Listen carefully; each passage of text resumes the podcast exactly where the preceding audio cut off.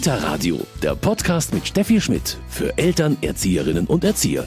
Kopfweh, Bauchweh, Trennungsangst. Das können bei Kindern schon im Kita-Alter die Folgen sein von Belastungen, wie zum Beispiel zweieinhalb Jahren Pandemie, die hinter uns liegen, oder auch dem Ukraine-Krieg, den auch die Kleinsten schon mitbekommen.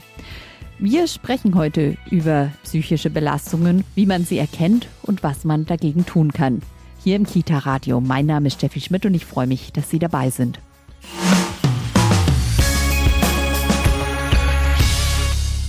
Psychische Gesundheit, das ist heute unser Thema im Kita-Radio.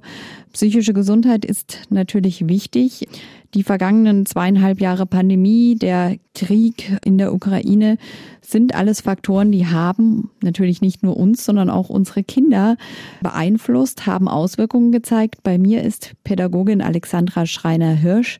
Sie ist pädagogische Leitung des Kinderschutzbunds Landesverband Bayern. Grüß Sie. Hallo, Frau Schmidt, grüß Gott. Frau Schreiner-Hirsch, Sie sehen schon bei Kindern die Auswirkungen der vergangenen zweieinhalb Jahre, Pandemie, viel zu Hause, die Kitas geschlossen, die Schulen geschlossen, aber auch jetzt natürlich die letzten Monate, der Krieg in der Ukraine, auch das haben die Kinder mitbekommen, das merkt man. Ja, genau. Ich denke, das merkt jeder von uns im Alltag. Das merken Erzieherinnen im Kindergarten und auch Lehrkräfte in der Schule. Und gleichzeitig gab es ganz schnell ja auch erste Studien zu dem Thema und auch Kinder und Jugendliche wurden befragt, wie es ihnen geht und wie sie sich selber einschätzen. Und das passt zu dem, was wir Erwachsenen eben auch merken oder Fachkräfte merken und die Eltern eben auch. Den Kindern geht es immer so gut, wie es den Erwachsenen geht. Ja. Wenn Sie merken, die Erwachsenen haben Ängste und Unsicherheiten oder sind traurig, beschäftigen sich mit einem Thema, äh, Sie sehen vielleicht auch Hilflosigkeiten bei Erwachsenen und das macht mit Kindern was und das heißt, es macht unter Umständen eben auch Sie ängstlich und traurig und unsicher, wenn Sie auf den Fels in der Brandung sozusagen auf die Erwachsenen nicht äh, bauen können und sagen, wenn es denen schon nicht gut geht, dann muss es aber irgendwie schlimm sein, ja, so aus der Sicht der kleineren Kinder und dann hat es eben auch Auswirkungen auf Kinder, wenn Rituale wegbrechen, wenn der Alltag weg wegbricht. Sie haben es gerade gesagt, wenn Sie nicht mehr in Kindergarten oder Schule dürfen, Homeschooling. Es haben sich ja komplette Tagesabläufe bei Familien mhm. verändert, Strukturen verändert und es sind auch die Möglichkeiten weggebrochen für Kinder und Eltern, Stress zu bewältigen. Sie konnten ja nirgends mehr hin, ob jetzt die Eltern ja. ins Fitnessstudio gehen oder sich mit Freunden treffen, die Kinder am Spielplatz mit Freunden spielen. Das ist ja alles weggebrochen neben der herausfordernden Situation. Und das war schon für viele Familien sehr, sehr schwierig. Das sieht man wirklich auch, ja, wenn man Statistiken anschaut. Sie haben schon gesprochen. Also die Folgen sind im psychischen Bereich enorm. Genau, also Kinder sagen auch von sich selber, dass sie traurig sind, dass sie Angst haben oder auch im Wut haben und deswegen Aggression sich äußert, dass das bis hin zu körperlichen Symptomen eben auch geht, Kopfweh, Bauchweh, alles was so psychosomatische Erkrankungen sind. Magersucht hat zugenommen oder eben die Depression bei Kindern und Jugendlichen. Jetzt haben viele ja Kinder in der Kita, die können sich gar nicht mehr an das davor eigentlich erinnern, die kennen nur diesen Zustand. Trotzdem, was machen wir heute damit? Was können wir machen, um die Kinder jetzt in dieser Lage, wo natürlich die Pandemie nicht vorbei ist, aber es ein bisschen besser geworden ist, der Krieg nicht vorbei ist und ähm, leider vermutlich lange noch nicht vorbei sein wird. Wie können wir jetzt unsere Kinder stärken? Ja, da gibt's äh, eine ganz lange Liste. Das Entscheidende ist wieder, bei sich selbst anzufangen und zu sagen, Selbstfürsorge zu betreiben als Erwachsener und auf meine Gefühle zu achten und äh, immer wieder zu schauen, wie geht's mir. Nur weil, wenn es mir gut geht, kann es auch meinen Kindern gut gehen. Das gilt für die Eltern wie für Lehrkräfte und pädagogische Fachkräfte. Und dann eben mir Bewusstsein zu nehmen, mit den Kindern über diese Themen zu sprechen, altersgerecht. Da gibt's im Internet ganz, ganz viele hervorragende Adressen oder auch Bilderbücher dazu, Podcasts Podcasts dazu, mit dem man sich beschäftigen kann.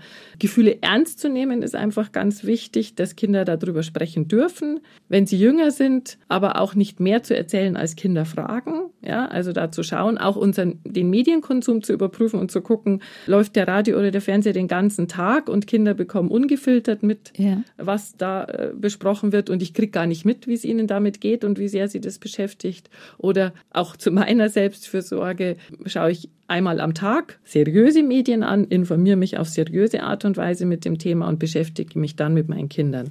Jetzt haben Sie gerade schon gesagt, auf die Fragen des Kindes hören. Jetzt gibt's natürlich auch die Eltern, ähm, die sagen, mein Kind sagt von selber nie was, erzählt nie was.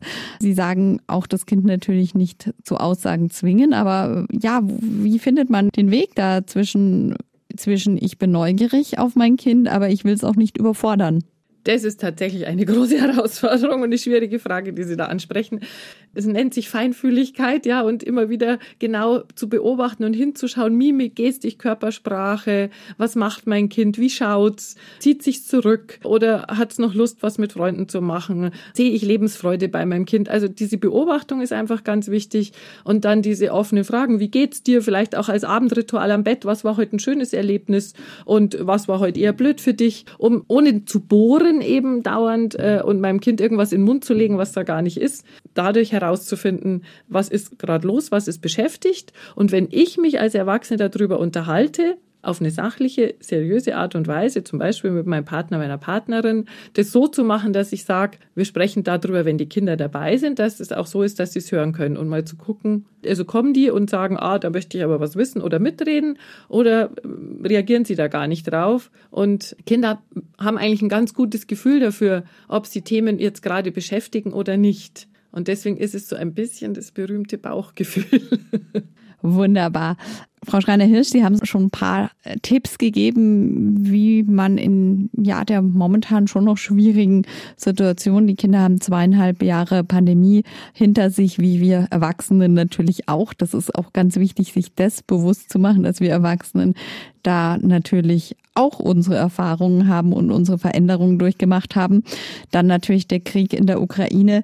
Das sind natürlich alles keine schönen Themen. Trotzdem darf man auch kein schlechtes Gewissen haben, dass wir jetzt vielleicht das Kindergartenfest feiern oder das Hortfest. Ja, ist ganz unbedingt wichtig, gehört zur Selbstfürsorge und auch zur Resilienz für uns Erwachsenen mit schwierigen Situationen umzugehen, heißt eben nicht, zu Hause zu sitzen und zu warten, bis es vorbei ist und mit zu leiden, sondern mitzufühlen und das eigene Leben aber trotzdem in die Hand zu nehmen und das eigene Leben zu leben, um zum Beispiel ja auch Hilfe leisten zu können, ob es die Spende ist oder für jemand, der krank ist, äh, an Corona erkrankt ist, einzukaufen oder die Kerze anzuzünden oder an einer Demo teilzunehmen für Frieden oder was auch immer. Also so die eigene Selbstwirksamkeit zu spüren, was tun zu können, aber auch gleichzeitig das Schöne im Leben, die positiven Erfahrungen zu haben, den Alltag zu leben, im Alltag wieder Struktur zu geben und Rituale zu haben, die uns gut tun, sodass wir eben mit dieser schwierigen Situation leichter umgehen können. Rituale haben Sie gerade schon angesprochen. Also das ist wie immer im Leben sehr, sehr wichtig. Ganz unbedingt, die helfen uns, sie geben uns Sicherheit, die geben Kindern eben vor allem Sicherheit. Ich habe eben das Gefühl, ich kann was tun, ich weiß, was kommt, ich kenne den Tagesablauf, ich weiß, dass es morgens immer äh, noch ein Bussi gibt, bevor ich in die Schule gehe und abends eine Umarmung oder eine gute Nachtgeschichte. Das gibt Kindern Sicherheit und gibt ihnen dann die Möglichkeit, entspannt ihr Leben zu leben und in die Schule gehen zu können, sich auf Lernen konzentrieren zu können, auf ihre Lebensaufgabe konzentrieren zu können, nämlich sich so zu einem verantwortungsvollen, selbstständigen, selbstbewussten Erwachsenen entwickeln zu können. Und jetzt habe ich es vorher schon angesprochen, gerade Kita-Kinder kennen ja eigentlich gar nicht mehr so einen Alltag von davor, die erinnern sich gar nicht daran. Ja, wie ist das jetzt in der Kita Schritt für Schritt zurück? Auch sich mal wieder darauf konzentrieren, vielleicht als Kita-Team, was war davor, was haben wir davor gemacht, wie lief's, dann vielleicht aber trotzdem auch das, was sich positiv entwickelt hat in den letzten Jahren beibehalten? Ja, ganz unbedingt. Ich denke, braucht jetzt einfach auch Zeit zum Innehalten mal auch für Eltern wie für pädagogische Fachkräfte und zu schauen, wie ging's uns die zweieinhalb Jahre, zu beobachten wieder, was hat's mit den Kindern, mit denen wir jetzt zu tun haben, gemacht, was haben sie für Fähigkeiten entwickelt. Das ist ja im Grunde Daueraufgabe von pädagogischen Fachkräften, ja. immer hinzugucken, wie entwickelt sich jedes einzelne Kind und was braucht jedes einzelne Kind. Die einen sind da ganz wunderbar durchgekommen, ohne größere Schwierigkeiten, weil sie eben vielleicht schon eine bestimmte Resilienz entwickelt haben und gute Voraussetzungen Voraussetzungen hatten im Leben. Die anderen brauchen ein bisschen mehr Unterstützung. Und wie Sie sagen, vielleicht gibt es zum Beispiel Dinge, die wir sagen, ach, das behalten wir jetzt bei. Keine Ahnung, zum Beispiel den Elternabend online, weil der für alle viel entspannter ist. Das war eine gute Entwicklung, da wären wir sonst nie drauf gekommen. Und es gibt andere Dinge, auf die freuen wir uns wieder, zum Beispiel das Haus wieder öffnen zu können und eben nicht in der festen Gruppe mit dem festen Personal zu bleiben, sondern auch die Kolleginnen wieder zu sehen, andere Kinder und andere Räume erleben können. Also da jetzt mal so ein Innehalten und reflektieren und dann für die Zukunft zu schauen, wo müssen wir jetzt genau drauf achten. Und ich glaube, generell geht es darum, ja, wieder ein bisschen die Kinder die sozialen Kompetenzen, vor allem die Gruppenfähigkeit und den Umgang damit äh, wieder ein bisschen zu erlernen. Merkt man das wirklich den Kindern an, dass diese Gruppenfähigkeit ja fehlt oder schwächer wurde?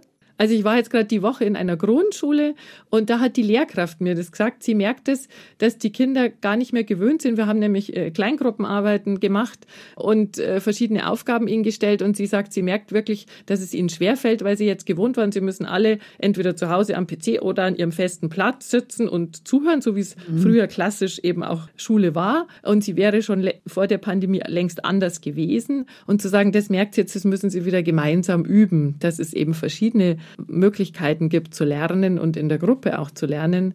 Und da braucht es für diese Kinder, die das jetzt noch gar nicht kennengelernt haben, wirklich die Übung. Dann haben Sie die Elternabende angesprochen. Die Elternarbeit, das ist auch ein ganz wichtiges Thema in der Schule wie auch in der Kita, das aber natürlich ja gezwungenermaßen auch ein bisschen hinten rübergefallen ist. Also da kann man eigentlich nur an Eltern und dann aber auch an Pädagogen appellieren fast, das wieder zu intensivieren, sich auch zu trauen, miteinander zu reden. Ich glaube auch, dass, da geht es uns ja in verschiedenen Bereichen vielleicht so, dass wir merken, ich muss jetzt wirklich wieder lernen, äh, zum Beispiel ja eben auch zu sagen, oh, ich kann jetzt direkt mal wieder ins Kino gehen, also das Leben wieder aufzunehmen, wie es davor war und zu schauen, was hat mir vorher Spaß gemacht und das mache ich. Und das gilt natürlich auch im beruflichen Kontext zu sagen, es gab eben vorher diese ritualisierten Elterngespräche, Elternabende, Sommerfeste und so weiter. Und da jetzt eben zu sagen, stopp, das ist wichtig, das war immer wichtig, auch in diesen zweieinhalb Jahren. Viele Kitas haben das ja auch gemacht gemacht und Schulen zu sagen, Alternativen zu suchen. Wir machen es online, wir machen es draußen bei einem Walk-and-Talk. Wir bieten jetzt verschiedene Möglichkeiten an und ich glaube, das war auch die Chance ein bisschen der Pandemie zu sagen, dass wir da neue Wege und Ansätze und Methoden und Möglichkeiten entdeckt haben, auf die wir vorher vielleicht so gar nicht gekommen wären. Wir sprechen heute im Kita-Radio über die psychische Gesundheit. Natürlich aus dem Grund, dass da die letzten zweieinhalb Jahre Pandemie ja nicht gerade zuträglich waren, bei Erwachsenen wie bei Kindern. Aber auch der Krieg in der Ukraine lähmt uns alle und bekommen natürlich auch die Kinder mit. Alexandra Schreiner-Hirsch ist Pädagogin und ist pädagogische Leitung des Kinderschutzbunds Landesverband Bayern.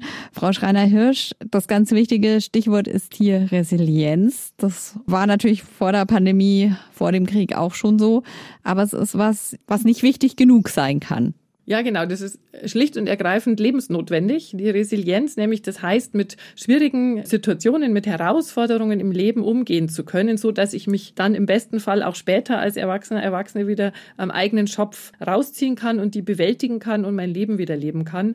Und da hat uns jetzt das Leben durch die Pandemie und den Ukraine-Krieg tatsächlich vor eine Herausforderung gestellt, da den Blick vielleicht wieder noch mehr drauf zu legen, weil solange es uns gut geht und wir keinen Anlass haben und es keine schwierigen Situationen gibt, ist natürlich auch immer schwierig für Kinder, das zu lernen. Zu sagen, wir können sie ja nicht äh, produzieren, künstlich herstellen, solche schwierigen Momente. Und das hat uns jetzt wieder gezeigt, wie wichtig das ist, dass wir darauf schauen, dass Kinder eben schauen, äh, was tut mir gut, was kann ich gut, was bringt mich zur Ruhe, an welche Menschen kann ich mich wenden, wenn es mir nicht gut geht, wo kann ich mir Hilfe holen, was begeistert mich, was entspannt mich oder was kann ich machen, wenn ich wütend oder traurig bin. Und all diese Dinge, die eben mit Resilienz Resilienz gemeint sind. Zu sagen, ich kenne mich und ich weiß, was ich kann und was ich gerne mache und wo ich mir Unterstützung holen kann, welche Erwachsenen mir zur Seite stehen, wenn ich sie brauche. Da sind wir natürlich auch beim Thema Bindung, dass ich sicher bin, dass da immer jemand ist und beim Thema emotionale Intelligenz, dass ich weiß, was ich mache, wenn ich unangenehme Gefühle habe, was mir dann hilft, mich wieder zu beruhigen. Das klingt alles sehr einleuchtend, aber wie übt man das schon mit Kita-Kindern auf? Das sind ja viele kleine Schritte. Oh ja, das ist im Grunde auch eine Lebensaufgabe dauerhaft und passiert im Grunde auch permanent, ohne dass wir uns dessen immer bewusst sind. Diese emotionale Intelligenz und Beruhigung passiert ja schon im ersten Moment. Da machen das nämlich die Erwachsenen für mich. Wenn die Mama mich als Säugling oder der Papa in den Arm nimmt und schaukelt und beruhigend auf mich einredet ja. und mich auf die Herzseite legt, dann reguliert der meine Gefühle, hilft mir da jemand, meine Gefühle zu regulieren.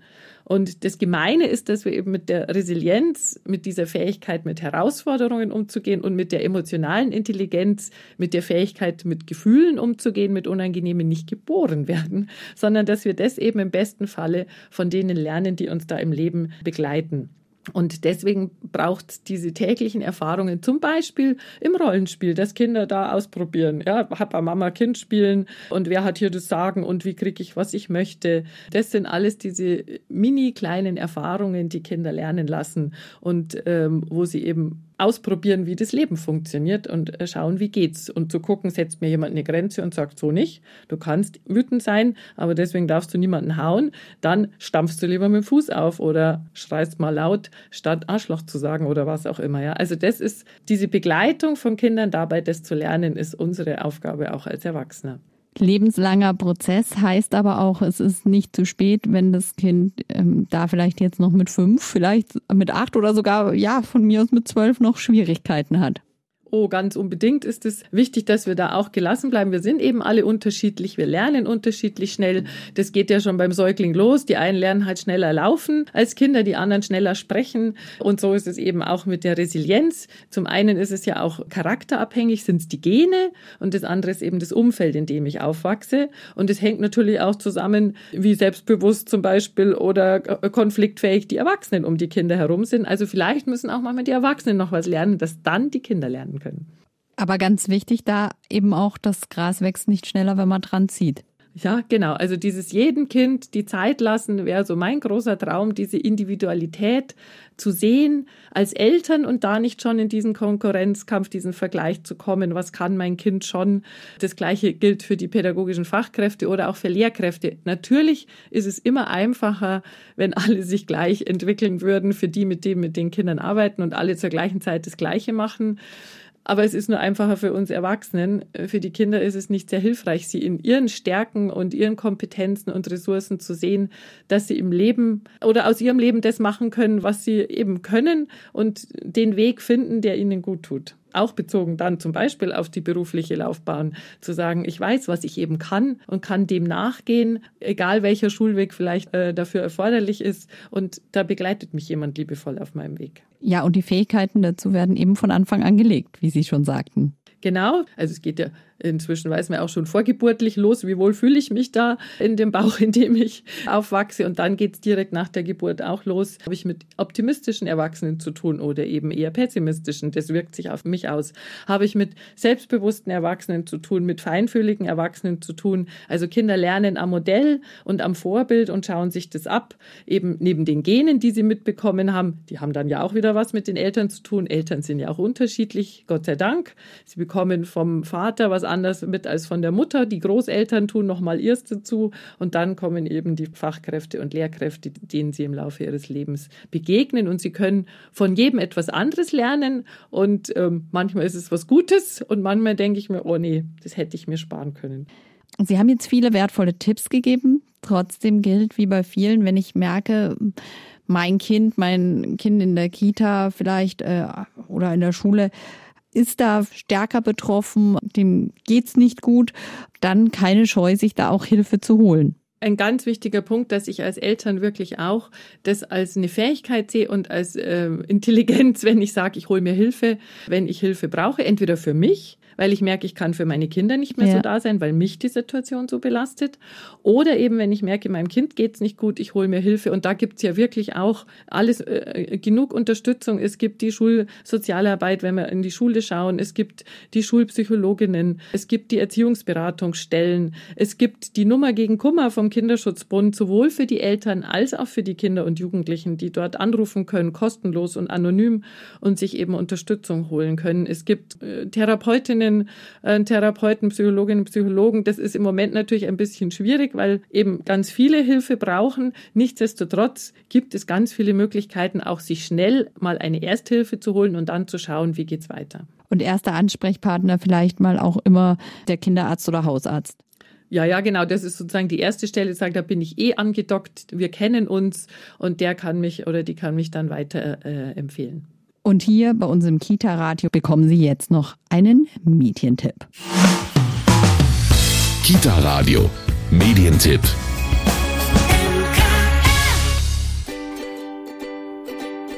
Was macht man mit einem Problem?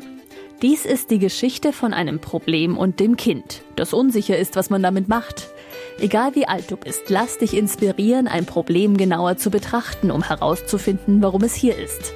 So kannst du vielleicht etwas Erstaunliches über dein Problem erfahren und über dich selbst. Also, was machst du nun mit deinem Problem? Was macht man mit einem Problem? ist erschienen beim Wimmelbuch Verlag und kostet 12,95 Euro.